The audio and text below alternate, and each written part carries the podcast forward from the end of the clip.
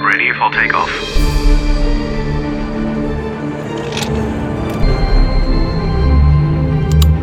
Luftraum, der Luftfahrt-Podcast mit Christopher Scheffelmeier. Willkommen zur Folge 8. Bevor es so richtig losgeht, wollte ich nochmal schnell Danke sagen für eure Nachrichten, die ihr immer so fleißig schickt und die mir auch zeigen, wer alles so zuhört. Das sind Menschen, die gerade eine Pilotenausbildung machen, dann Leute, die in der Wartung eines Flugzeuges arbeiten oder auch schlicht und einfach nur, so wie ich, Flugzeugfans. Immer schön von euch zu lesen. Eure Nachrichten schickt ihr mir zum Beispiel bei Facebook oder bei Instagram. Aber jetzt legen wir so richtig los. Ich war bei Lufthansa Technik in Hamburg, der größte Standort der Firma. 12.000 Menschen arbeiten da. Es gibt riesige Hallen, in der nachts Flugzeuge gewartet werden oder in der auch Checks gemacht werden für die Regierungsflotte.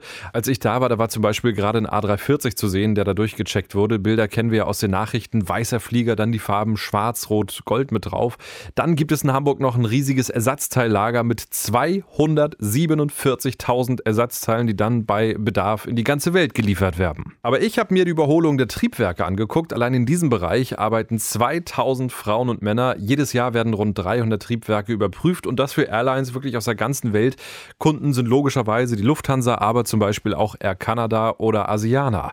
Ich habe Michael getroffen und von dem wollte ich erstmal wissen, was er da ganz genau macht bei Lufthansa Technik. Ich bin aktuell Meister äh, im Bereich TAP 211, im DAT-Bereich, wo wir die Triebwerke zerlegen und auch wieder zusammenbauen. Es ist ja ein unglaublich riesiges Gelände über Lufthansa Technik. Technik 12.000 Menschen, die hier arbeiten. Deswegen gibt es auch etliche Hallen. In welcher Halle genau befinden wir uns jetzt hier? Wir befinden uns aktuell in der Halle 411, in der wir die CFM-Motoren und V-Motore überholen. Das sind Motoren, die häufig beim A320, Boeing 737 zum Einsatz kommen. Genau, richtig. Das heißt, die kommen hier rein, werden vom Flugzeug abgeschraubt, werden im LKW nach Hamburg gebracht? Genau, die werden vom Flugzeug abgeschraubt, äh, vom Kunden, dann werden die hier nach Hamburg gebracht per LKW. Ähm, dann bekommen sie einen Zerlegeslot hier bei uns in der Pulsline und dann werden die Triebwerke von uns erstmal in die Module zerlegt. Die Module gehen dann in die weitere Fachabteilung, die Moduldemontage. Dort werden die Module in die Einzelteile zerlegt und dann äh, in den EPA-Shop geschickt und dort werden die Teile dann äh, überholt, repariert und uns dann nachher wieder zur Verfügung gestellt. Wenn dieses Triebwerk hier zu euch äh, reinkommt, wisst ihr vorher schon so ansatzweise, äh, welche Fehler da vielleicht vorhanden sind im Triebwerk? Also liefert das Triebwerk während des Einsatzes schon immer ständig Daten, sodass ihr vorher schon so eine Ahnung davon habt, welche äh, Probleme hier auf euch warten? Ja, also jedes jedes Triebwerk kommt mit einem, aus einem speziellen Grund hier rein, ähm, steht bei uns halt auch im Auftrag drin, ob es dann halt wirklich der Ablauf der Life-Limited Parts sind oder ob es dann halt irgendeine Beschädigung ist, ein Lagerschaden oder ein Vogelschlag oder sonstiges. Das ist uns im Vorwege schon bekannt, ja. Welche Station durchläuft das dann hier in Hamburg bei Lufthansa Technik? Wohin äh, werden die gebracht und was wird mit denen da gemacht, mit den Einzelteilen? Also ähm, es gibt verschiedene Bereiche, ähm, die die Einzelteile dann nachher bearbeiten. Das ist zum Beispiel die Reinigung Rissprüfung, wo die Teile dann halt erstmal gereinigt werden, dann rissgeprüft werden. Ähm, wir haben andere Abteilungen im EPA-Bereich, wo die Teile dann, wenn sie nach einer Rissprüfung zum Beispiel durchfallen, dann halt auch repariert werden. Ähm, wir haben die Fanblades gehen natürlich in den Fanblade-Shop. Dort werden die dann halt auch auf Beschädigungen kontrolliert, werden auch auf Risse kontrolliert und ähm, dann nachher wieder ausgewogen und zu einem kompletten Fanblade-Set zusammengestellt. Ähm, diverse Teile bekommen auch einfach nur eine Sichtkontrolle. Ähm, die können wir zum Teil auch hier bei uns in der Werkstatt stattfinden lassen und gehen dann halt direkt in die Bereitstellung, wo sie dann nachher, wenn wir sie zum Aufbau brauchen, wieder bereitgestellt werden. Dann nehmen wir uns zum Beispiel mal so einen Fan vor, der hat jetzt ähm, möglicherweise vielleicht einen Vogelschlag gehabt oder ähnliches, also hat eine Beschädigung. Äh, wie genau wird die festgestellt und äh, was wird dann ja, mit diesem Bauteil gemacht? Wie wird das repariert? Also als erstes sieht man bei einem Vogelschlag meistens schon äh, eine optische Beschädigung vorne an den Fanblades. Ähm, das ist der erste Indikator dafür. Davon werden natürlich Fotos gemacht. Ähm, als zweites haben wir eine ähm, UV-Lampe, mit der wir eine ja, sogenannte Schwarzlicht Kontrolle machen, wo man dann halt äh, die organischen Rückstände äh, der Vögel dann halt auch nachweislich äh, sehen kann durch die UV-Kontrolle. Ähm, dann werden äh, die Teile natürlich besonders behandelt, ähm, auch von den Kollegen. Ähm, die müssen dann spezielle Handschuhe, dann teilweise auch Mundschutz tragen, ähm, werden dann hier ausgebaut und gehen dann halt in den Fanblade-Shop und dort werden dann halt geguckt, sind die Teile noch reparabel oder nicht. Meistens bei einem Vogelschlag, aber eher nicht. Wie lange dauert das, bis ihr so ein Triebwerk auseinandergebaut habt? Ähm, das Triebwerk äh, in die Einzelteile, also in die Module, zerlegen wir hier bei uns in der Pulsar in fünf Tagen. Und dann, wie lange dauert das, bis so ein Triebwerk bei dir hier wieder landet in der Reihe und dass ihr es wieder zusammenschrauben könnt? Wenn alles super läuft, alle Rädchen ineinander greifen, sind wir in der Lage, einen Motor hier in 65 Tagen durch die äh, Werkstatt zu bringen. 65 Tage, das ist ja doch also länger, als ich gedacht hätte. Ja, das sind aber halt auch sehr viele Gewerke, die da halt miteinander arbeiten müssen. Ähm, oftmals gibt es dann ja auch nochmal Herstelleranfragen, da es dann halt doch irgendwelche Beschädigungen an den Triebwerken gibt, wo wir dann halt als Lufthansa Technik auch beim Hersteller anfragen, da die über dem Limit sind.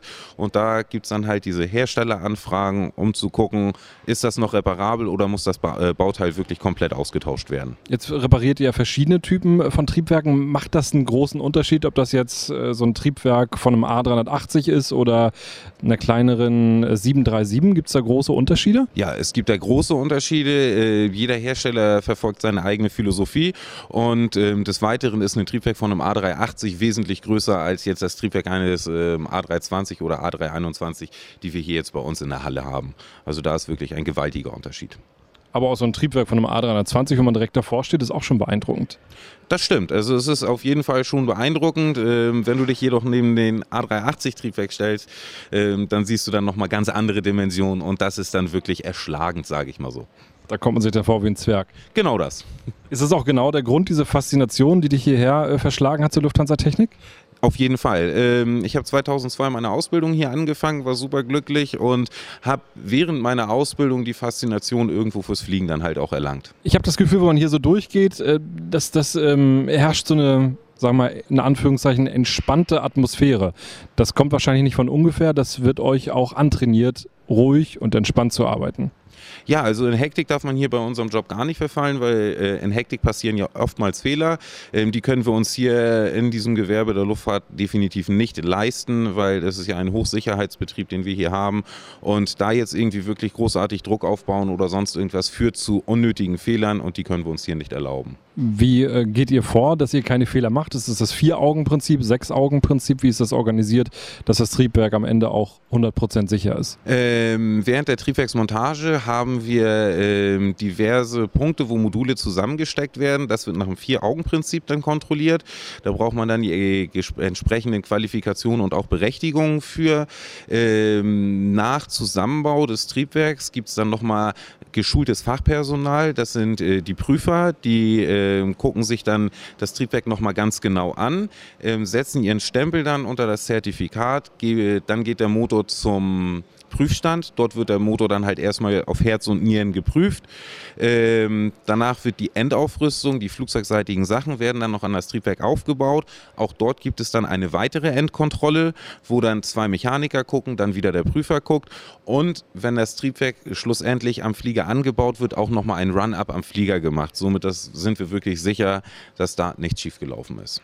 Wenn wir uns mal in diesen Prüfstand äh, reindenken, wie muss ich mir das vorstellen? Das Triebwerk wird irgendwo aufgehängt und dann kommen da noch fünf, sechs, sieben, acht Kabel rein und ein paar Schläuche. Wie viele Anschlüsse hat so ein Triebwerk? Oh, das ist jetzt schwer zu sagen, wirklich, wie viele Anschlüsse das Triebwerk hat, aber im Endeffekt äh, wird das Triebwerk hier aus der Halle dann zum Prüfstand gebracht.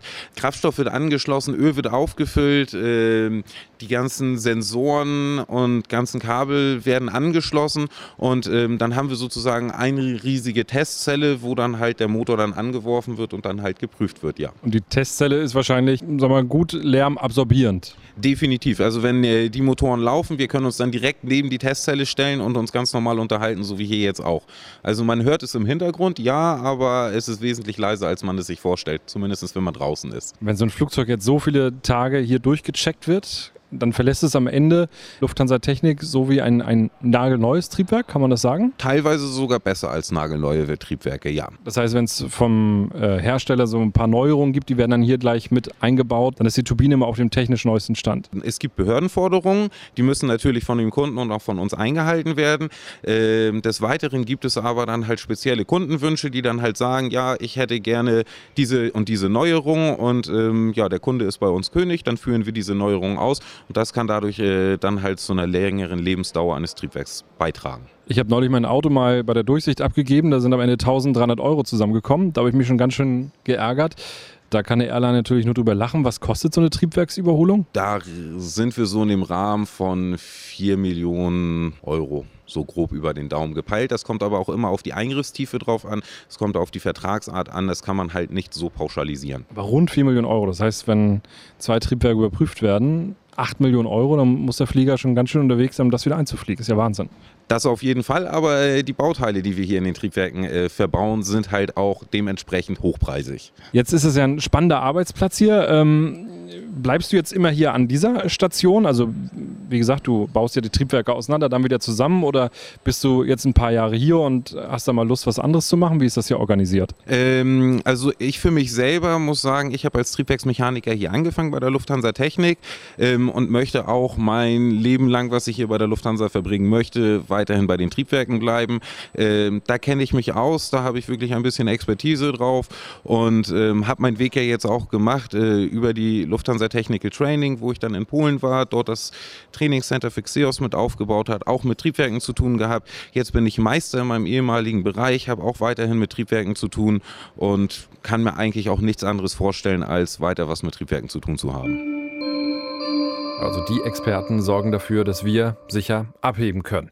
In der nächsten Folge, Folge Nummer 9 von Luftraum, bin ich am Hamburger Flughafen, also so Luftlinie von Lufthansa Technik entfernt, keine Ahnung, so 400, 500 Meter. Und da habe ich einen Ramp-Agent getroffen und habe ihn dabei begleitet, wie er eine 777, eine Boeing 777 von Emirates abfertigt. Also wie die Koffer da reingeladen werden, wie das Catering organisiert wird. Das alles in der nächsten Folge. Bis dahin, eine schöne Zeit. Luftraum, der Luftfahrt-Podcast mit Christopher Scheffelmeier. Parking Brake Set.